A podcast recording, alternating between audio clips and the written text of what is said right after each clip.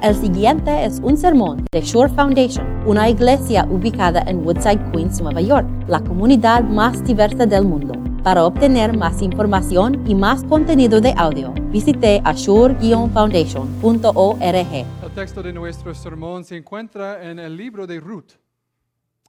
Si estás en Zoom, ah, estamos en la página 10. Así que vos tomó a Ruth y se casó con ella. Cuando se unieron, el Señor le concedió quedar embarazada, de modo que tuvo un hijo. Las mujeres decían a Noemí, alabado sea el Señor, que no te ha dejado hoy sin un redentor, que llegue a tener renombre en Israel. Este niño, este niño renovará tu vida y te sustentará en la vejez, porque lo ha dado a luz tu nuera que te ama y es para ti mejor que siete hijos. Noemí tomó al niño, lo puso en su regazo y se encargó de criarlo. Las vecinas decían, Noemí ha tenido un hijo. Y lo llamaron Obed. Este fue padre de Isaí, padre de David. Así que este es la linaje de Fares. Fares fue el padre de Hezrón, Hezrón el padre de Ram, Ram el padre de Aminadab, Aminadab el padre de Naasón, Naasón el padre de Salmón, Salmón el padre de Boz, Boz el padre de Obed, Obed el padre de Isaí, y Isaí el padre de David. Esta es la palabra de Dios.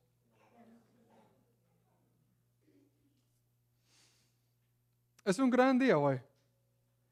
Hoy es un, nuevo año eclesiástico en, en la iglesia. Hoy es un, nuevo viaje en la palabra de Dios. Y también comenzamos una nueva serie, de sermones. Estamos en la temporada de, Adviento. Y en Adviento eh, estamos mirando hacia adelante, en el futuro, a, la Navidad con el bebé Jesús. Así por esa razón, vamos a hablar de, de la genealogía de Jesús. La lista de nombres en la Biblia que llega a Cristo. Y en este espíritu de, miramos adelante al futuro y, a, Cristo, vamos a mirar primeramente en el pasado. Si eres como yo, cuando lees tu Biblia y encuentras una genealogía, una lista de nombres hebreos y extravagantes que no puedo pronunciar o entender, tiendes a, tiendes a ojearla un poco hasta que encuentras algo más interesante para leer de una lista de nombres. Pero pastor y yo queremos frenarnos cuando, cuando encontramos una lista de nombres hebreos.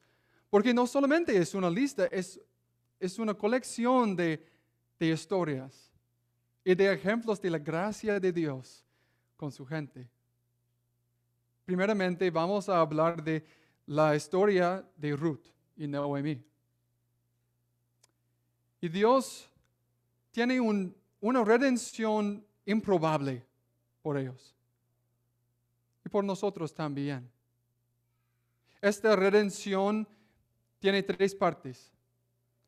Redime, redime, redime la amargura destrozada y redime el caso atípico en la sociedad. Pero también nos causa a, mirar a Jesús en la Navidad. Nuestro texto es, es, en el fin del libro de Ruth. Es un interesante lugar para, para comenzar con una serie de sermones pero hay una razón, es, un sobrevuelo. En, en, menos de 10 versos tenemos un sobrevuelo de muchos años. Y es, este es como Dios inspiró la historia de Ruth. Comienza y termina con un sobrevuelo. Para apreciar los detalles en capítulo 4 de Ruth, necesitamos ver qué pasó en el primer sobrevuelo. En los primeros cinco versos, Dios contiene toda la tristeza y dolor de Noemí. Nuestra primera carácter de esta, de esta historia. Y ella tiene amargura. Ella está destrozada. Pasa rápidamente en la Biblia. Un, cuenta en cinco versos es como eso. Noemí y su familia salen de, ah, Belén en Israel porque hay una hambruna en su casa. Y ellos viven en, en, Moab, un otro país, por años. Y los dos hijos de Noemí se casan. Es bueno, la vida está buena. Y directamente después en la Biblia todos los hombres de la familia mueren. ¿Por qué? Vida parece muy bien por la familia de Noemí, pero la Biblia dice, los dos hijos y su esposo mueren. Ella está destrozada. De punto de vista médico, diríamos que esta persona está deprimidos o vive con un trauma profundo, pero en los ojos de una persona normal, que no, tiene educación médico, ella está destrozada, diferente de antes. Las cosas que lo hacen felices ahora no lo hacen felices. Ella está destrozada en tu mentalidad y posiblemente espiritual, espiritualmente. ¿Qué más se puede hacer? Sino volver a casa. Posiblemente hay, comida en Israel, en Belén, hay, familia, pero ella les dice a sus nueras que son, que son viudas ahora, váyanse a casa con sus familias.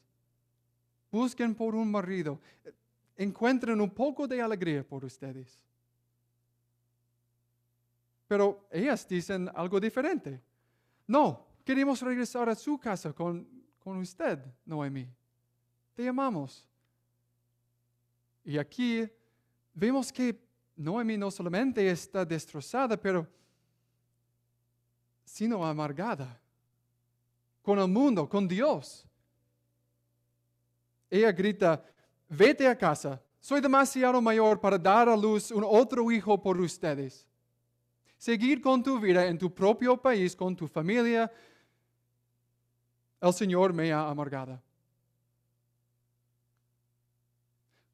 Culpar a Dios por su ira es, muy lejos, es muy lejos. Pero Noemí va aún más lejos con sus palabras próximas. Cuando regresa a Belén con su nuera Ruth, la gente en Belén dice, oh, es Noemí, nuestra amiga. Hola, ¿cómo estás? Y, y Noemí dice, no, no estoy Noemí, no es mi nombre llámame amarga. Porque el Señor me ha hecho mi vida muy amarga. Me fui con mis manos llenas, pero el Señor me ha hecho volver sin nada. Ahora ella necesita un guardián redentor, alguien para salvar ella de, de pobreza ¿Sí? En la sociedad judía, era, el, guardián redentor era un pariente del marido muerte, quien se casaría con la viuda para cuidar por ella y, y posiblemente tendría un hijo. Pero ese guardián redentor solamente se ocupa en las necesidades terrenas. Es claro a nosotros que hay un otro problema en el corazón de Noemí. Ella necesita un redentor espiritual. Posiblemente lo haya sentido, ¿sí? Un dolor inconmensurable, como si fueras el blanco del dolor en tu vida. puedes pensar a Dios,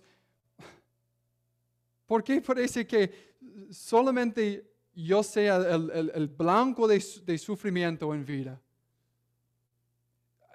Yo sé que eres el, en control de todas las cosas en el mundo, así ¿por qué no enviarme un poco de alivio? Con esos pensamientos estamos tentados para echarle la culpa a Dios y, ser enojado con Él. Pero no es tu culpa. Es la, es la culpa del mundo pecaminoso. Es pecado. Noemí necesitaba un redentor de pecados, un redentor espiritual, más de, las cosas terrenas, como, como tierra o, un apellido o, hijos o comida. Ella necesita el perdón de pecados y un corazón sano. Ese guardián redentor no es bastante para ella porque ella necesita el redentor de todos nosotros, que perdona todos los pecados. Este redentor espiritual es Cristo Jesús, que murió por nosotros. Pero esta es la historia de Ruth. Más de Noemi. Así que pasó con Ruth.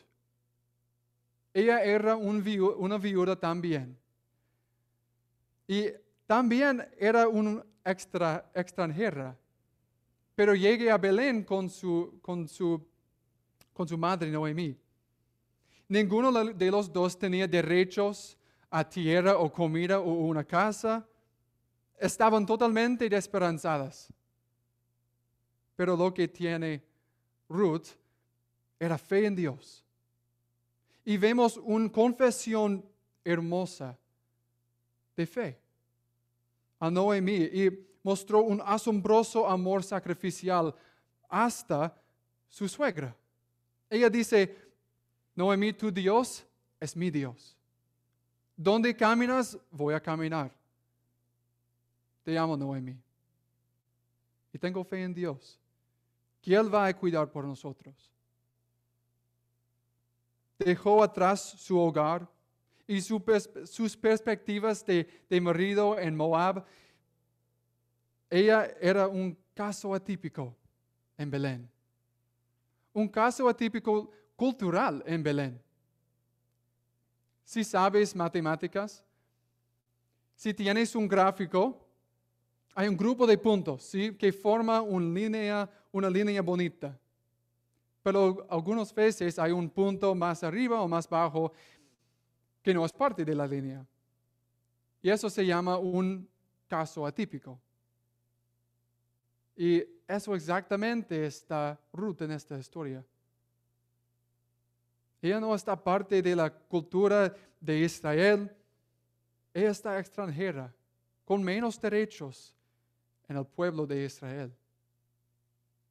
Y el mejor, la mejor ilustración por esta tristeza de Ruth se encuentra en el medio de la historia.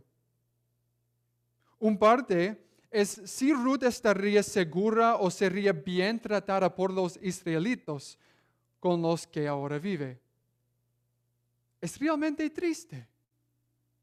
Porque suponemos, suponemos que los israelitos son los buenos, ¿sí? Los héroes de la cuenta. Su nuestra casa en un país ah, de creyentes. Pero Noemí tiene que decirle a Ruth dónde puede buscar comida para que no la asalten. Los israelitos eran los buenos. Pero también Ruth no siente cómodo o seguro o aceptado en su nuevo país. Posiblemente este sentimiento no es, no es extraño para ustedes el sentimiento que no estoy parte de este pueblo. Tal vez tienes un pecado que, luchas o que sientes que te diferencia de otros creyentes. Posiblemente es tu personalidad o tus intereses, pero no quiero creer que soy parte de este pueblo de Dios. ¿Cómo Dios va a usarme en tu voluntad? Pero esos son mentiras del padre de mentiras, Satanás. Dios nos muestra la, verdad de su amor cuando Él envía su, su Hijo, Jesucristo. La verdad de su amor en carne. A través del sacrificio, del, del amor sacrificial de Cristo, sabemos que somos valorados, perdonados, amados y aceptados en la puebla de Dios. Antes de hablamos sobre por qué, por qué es esta redención improbable, necesitas imaginar algo. Imagina que estás caminando en Manhattan, ¿sí? Y es común que, que los edificios te rodean, están bloqueando la luz del sol. Y siempre estamos caminando en las sombras en Manhattan. Pero en la intersección más adelante podemos ver y mirar el sol brillando, brillando. Y este es, es, como quiero que veas la historia de Ruth. aquí estamos en, en, el Nuevo o en el Antiguo Testamento, en la historia de Ruth, las, las sombras pero podemos ver la brilla, la luz de, Cristo. Su amor, su historia es la luz en la intersección más adelante. Todavía, todavía no conocemos Jesús por más años, años y años. Pero en nuestra historia, todo, todo, punto, a Dios y Cristo, el don de su amor. ¿Quieres saber por qué consideró improbable esta redención? Noemí está amargada con Dios y enojado con todo el mundo. Ruth no tiene ni derechos, ni tierra, ni comida para cuidar por Noemí. Pero son fieles. Tienen fe en Dios. Y Dios da una un buena cosecha este año en, los campos de Israel. Y Dios le da, sí, Dios le da a Israel una buena cosecha. Y Ruth recoge con amor los restos de grano en un campo que pertenece a vos. Vos era un pariente del marido de Noemí, que está muerto ahora. Él es el perfecto guardián redentor por Noemí y Ruth. No quiero hacer este, esta historia como una película de, de Hallmark, pero es un poco similar. En este caso, vos es el Señor perfecto, el Señor bueno, sin falta, sin, sin pecado, parece, pero Él es perfecto para la historia de Ruth. Él no solo la, ah, la protege y la alimenta, pero también incluso hace algo culturalmente improbable por Ruth. Se casa, sabiendo que si tienen un hijo, el bebé heredará toda la tierra y todas las bendiciones de la familia. Así en todo, es un, es un perdida financiera y también un descenso en la escala social por vos. Él está casando una extranjera y él está tomando los problemas de dos viudas. Es amor sacrificial increíble. Es la sombra, es la sombra de vos el amor sacrificial, que apunta al amor sacrificial de Cristo, el amor perfecto de Cristo. Eso nos lleva nuevamente a capítulo 4, donde, empezamos, donde comenzamos. Tenemos la boda, la concepción, un baby shower, generaciones de historia y contra todo pronóstico, Dios usa la viuda amargada para guiar al extranjero atípico, para casarse con el Señor perfecto y dar a luz a un hijo. Y este hijo, este hijo es el redentor improbable, que ahora está gritando y llorando en el regazo de su abuela Noemí. Y tal vez es, es la gritando de los vecinos, alabado sea el Señor, Él no te ha dejado sin un guardián redentor. Pero aquí está el comienzo de Dios, sanando el corazón destrozada de Noemí. Ella toma al niño y lo cuida. Y Obed salva a su familia en el futuro. Pero más importante, se, se convierte en el abuelo del rey David. No solamente estamos en, sombra, en la sombra de Cristo, tenemos una conexión directa y, y físico a Cristo. Ruth y Obed están en la, en la linaje de Cristo. Toda esta historia es una, es, una sombra, pero no importa si estás amargado como Noemi, enojado con Dios o, o has sido profundamente herida en tu vida. No importa si eres un caso atípico, que sientes que Dios no puede usarlos para lograr, lograr sus planes. Dios es fiel. Dios es amoroso y también tiene una redención improbable por nosotros. Y esta redención es, es un bebé también, pero 28 generaciones más después de Obed. Este redentor improbable, el bebé, él, él, está, él no viene a garantizar estabilidad financiera o, o económica o derechos, viene a redimirnos de la carga de nuestros pecados. El amor, de Dios, la verdad de Dios en carne, es el bebé, que también es el, el rey del universo. Y este rey también monta un burro en Jerusalén. Él es un redentor improbable que murió por nosotros.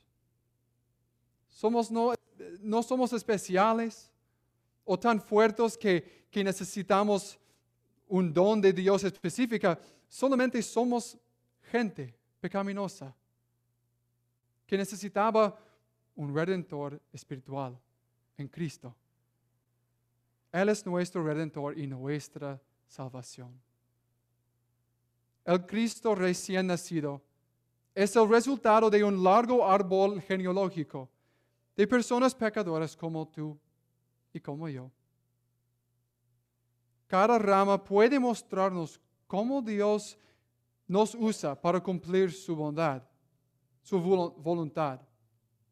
Ruth y vos nos enseñan cómo Dios es fiel y amoroso cada vez, incluso cuando no podemos verlo. Él sana a los corazones de las amarguras y destrozadas. Y Él pone alegría en el corazón de ellos que están enojados con el mundo. Da la, bienvenida a su iglesia y a todas las personas que no sienten bienvenidos en su familia. Pero son partes, son valorosos y aceptados en la palabra, en el pueblo de Dios. En esta historia Dios fue fiel y proporcionó un improbable redentor por las cosas terrenas de Ruth y Noemi. Pero más importante es la redención de pecados de Cristo. Por Noemi, de Ruth, pero también por todos nosotros. Amén.